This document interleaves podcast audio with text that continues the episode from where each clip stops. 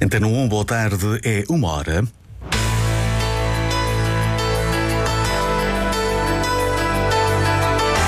Antena 1 Madeira. Informação. Manuel António Correia já entregou a candidatura ao PSD Madeira. O ex-secretário regional do Ambiente e Recursos Naturais volta assim a ser adversário de Miguel Albuquerque e assume que pretende unir o partido. A TAP retoma as ligações diretas entre o Funchal e Caracas entre junho e outubro e também as viagens para o Porto Santo já a partir do próximo mês. No ano passado houve um aumento da criminalidade na Madeira. São assim os títulos a desenvolver já a seguir no Diário Regional, que conta com Paulo Fernandes no controlo técnico. A edição é de Celina Faria.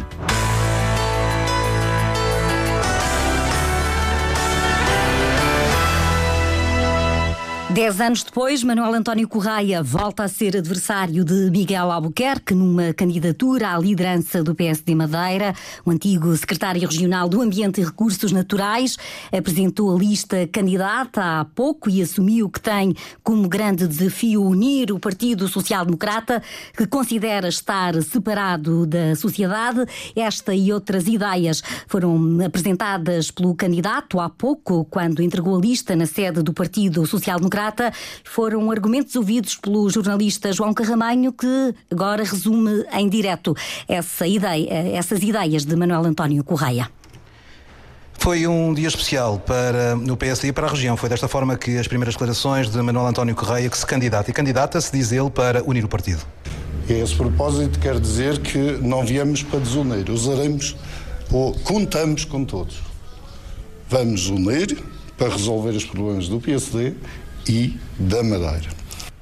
Para além desta união que fez questão de dizer, diz que também neste momento, eh, relativamente àquilo que são eh, o partido eh, enquanto reflexo na sociedade, Manuel António Correia diz que há uma espécie de divórcio que pretende que acabe em casamento. Diria, especialmente nos últimos tempos, que é um divórcio completo entre o partido e a sociedade.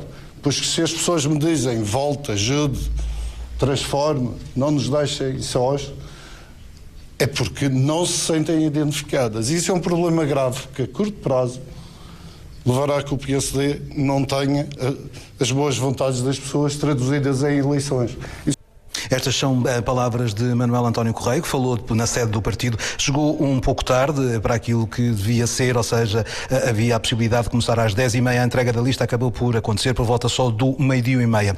A lista que foi entregue, e esta foi uma nota que foi também deixada quando entregou a lista a João Cunha e Silva, uh, disse que ali estava o futuro nos envelopes que foram entregues, até porque Manuel António Correia considera que neste momento não há muita alegria em ser militante do PSD. Um está voltado para o presente e passado recente e outro está voltado para o futuro, para uma nova era de políticas, uma nova era mais credível, que, na qual a sociedade se sinta identificada e, e alegre. Eu.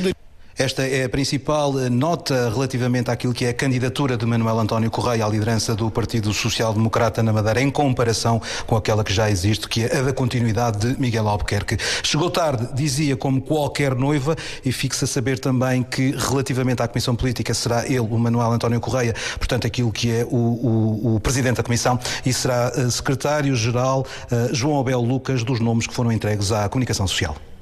As ideias de Manuel António Correia, resumidas nesta edição da Uma em Direto pelo repórter eh, João Carramanho, nesta lista, na segunda lista, candidata à liderança do PSD Madeira, Manuel António Correia, é secretário regional do Ambiente e Recursos Naturais, tem no secretário, tem na lista para a Comissão Política nomes como os de Francisco Fernandes, é secretário regional da Educação, também da atual deputada do PSD Madeira na Assembleia da da República, Sara Madruga da Costa, que tem sido uma voz contestatária em relação à recandidatura de Miguel Albuquerque. Na mesma lista aparece também o nome de Leonel Silva, que é o atual presidente da Câmara de Câmara de Lobos. E quem é Manuel António Correia? É militante do PSD desde a juventude, está afastado de funções governativas há quase uma década. A jornalista Cláudia Ornelas resume o percurso do agora segundo candidato à liderança do PSD Madeira. Manuel António Correia tem 59 anos e é natural da Ponta do Sol. Licenciado em Direito pela Universidade de Lisboa, foi dirigente da JSD. Presidiu o Instituto de Habitação entre 1997 e 2000, ano em que iniciou funções no Governo Regional liderado por Alberto João Jardim. Foi secretário regional do Ambiente e Recursos Naturais até 2015. Um ano antes, em 2014, foi um dos seis candidatos à liderança do PSD em Madeira, tendo sido vencedor Miguel Albuquerque. Albuquerque. Dez anos depois, volta a ser adversário do atual líder do PSD. Assim, Manuel António Correia já formalizou a candidatura ontem, quando o outro candidato assumido, Miguel Albuquerque, apresentou também a lista candidata, disse que não temia haver concorrência na corrida para a liderança do Partido Social Democrata. O mesmo foi reafirmado por Rui Abreu, que é o presidente do Conselho de Jurisdição do PSD. O prazo para a entrega de listas termina hoje, às seis da tarde. Rui Abreu lembra os restantes passos definidos para as eleições dos vários órgãos do partido. Dia 8 de março é o último dia para os militantes regularizarem as suas cotas. Depois, as eleições diretas propriamente ditas, que deverão acontecer nas sedes do partido, uh, ocorrerão dia 21 de março. E, posteriormente, a 20 e 21 de abril, o Congresso final, onde também serão eleitos alguns órgãos como sejam a mesa do próprio Congresso e Conselho Regional, os membros do Conselho Regional e, o próprio Conselho de Jurisdição do Partido, que também é eleito no, nesse Congresso. Rui Abreu, ouvido pelo jornalista Marco António Souza, considerou que é um sinal positivo haver mais do que uma lista para a liderança do PSD Madeira e agora já está mesmo confirmado há dois candidatos à presidência do maior partido na região. A TAP vai passar a ter uma ligação direta entre Caracas e o Funchal a partir de 13 de junho e entre a capital venezuelana e a Madeira a partir de 15 de agosto. A operação no período de maior procura mantém-se até fins de outubro. A transportadora aérea portuguesa mantém os três voos diretos entre Lisboa e Caracas no verão e retoma também a operação sazonal para o Porto Santo a partir do fim de março até outubro. A informação foi adiantada à Antena 1 pelo Departamento de Comunicação e Relações Externas. Também a EasyJet, a companhia de baixo custo inglesa, retoma as viagens para o Porto Santo a partir de 24 de março. Em abril, a companhia passa a efetuar três voos semanais até fins de outubro.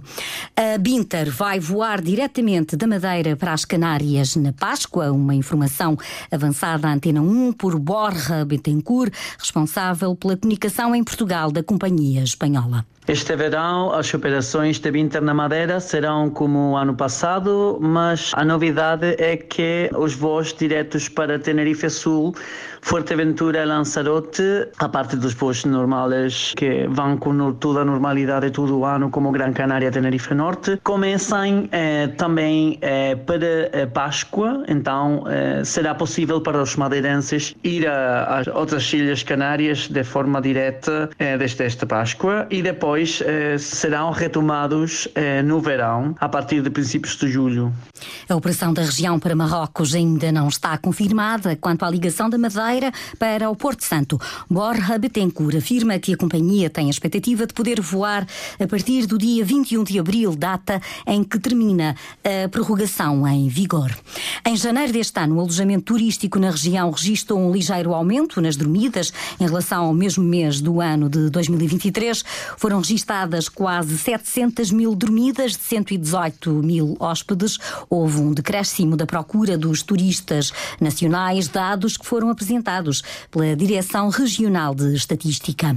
A criminalidade na Madeira aumentou no ano passado. O comissário da PSP, João Góis, refere os últimos indicadores que vão ser divulgados no próximo mês.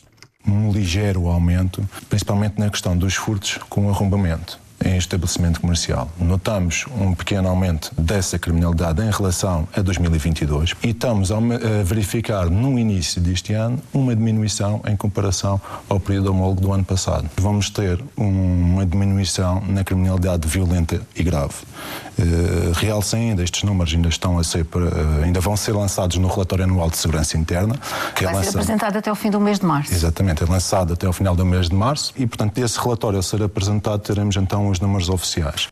Em 2023 houve uma diminuição de cerca de 10% na criminalidade violenta e grave, como adianta João Góis. Nós somos uma região segura. Esta é a nossa percepção. Nós tivemos uma diminuição da criminalidade violenta e grave em 2023. Inclui uma série de crimes, entre os homicídios, as ofensas corporais graves e os roubos, por exemplo que é aquele que se fala muitas vezes, que é estas questões de, de esfaqueamentos, que são questões de roubos ou que são questões de ofensas à integridade física grave. Nós tivemos uma diminuição que vai andar superior aos 10%, eh, contrariando um todo nacional onde a criminalidade violenta e grave aumentou ou vai aumentar. O comissário da PSP, João Góis, foi ouvido no programa Interesse Público da RTP Madeira, conduzido pela jornalista Tânia Spínola. A Câmara do Funchal aprovou um valor de 600 mil euros para vários apoios sociais. A Presidente Cristina Pedra especifica a distribuição de verbas. Essencialmente foram aprovados 762 processos do apoio aos medicamentos, que prefaz 261 mil euros, o apoio ao arrendamento, que prefaz 324 mil euros, e o apoio à natalidade e à família, que prefaz 14 mil euros. Na verdade, o apoio aos funchalenses, às famílias carenciadas e também com um foco muito grande ao apoio à classe média, foi um foco deste Executivo. Isto significa que desde 2021 nós fizemos um aumento dos apoios sociais em 146% e isto traduz-se numa dotação aprovada e consagrada no orçamento para 2024, que são 4 milhões e 200 mil euros. O valor foi aprovado na reunião de Câmara de hoje do Funchal. Miguel Silva Gouveia, vereador da coligação Confiança, volta a acusar a maioria de não resolver os problemas dos munícipes, nomeadamente nas áreas da mobilidade e do trânsito. Hoje uh, tivemos municípios que voltaram à reunião de Câmara, uh, alguns deles pela quarta vez, uh, sem ver os seus problemas resolvidos, com problemas na área do ruído, na área da fiscalização, na área do urbanismo, no, no, trânsito e, na mobilidade. Enfim, um conjunto de problemas que mostra que esta Câmara não tem capacidade para responder às necessidades de uma cidade tão dinâmica como o Funchal. Basta para isso perceber que as respostas que foram dadas foram sempre eh, num passa-culpas, ora empurrando os municípios para eh, a PSP, ora para a Polícia Judiciária, ora para a Autoridade de Saúde, ora para a Provedoria da Justiça, ora para os tribunais. Críticas do vereador da coligação Confiança na Câmara do Funchal sobre o ruído na zona antiga da cidade. Cristina Pedra, a presidente da Câmara, assumiu que a regulamentação deve ficar concluída durante o atual mandato. Continua em vigor até às seis da manhã de amanhã um aviso da Capitania do Porto do Funchal devido ao vento forte no mar. A ondulação na costa norte pode chegar aos 3 metros. Foi assim o Diário Regional da UMA, contou com Paulo Fernandes no controlo técnico. A edição foi de Celina Faria.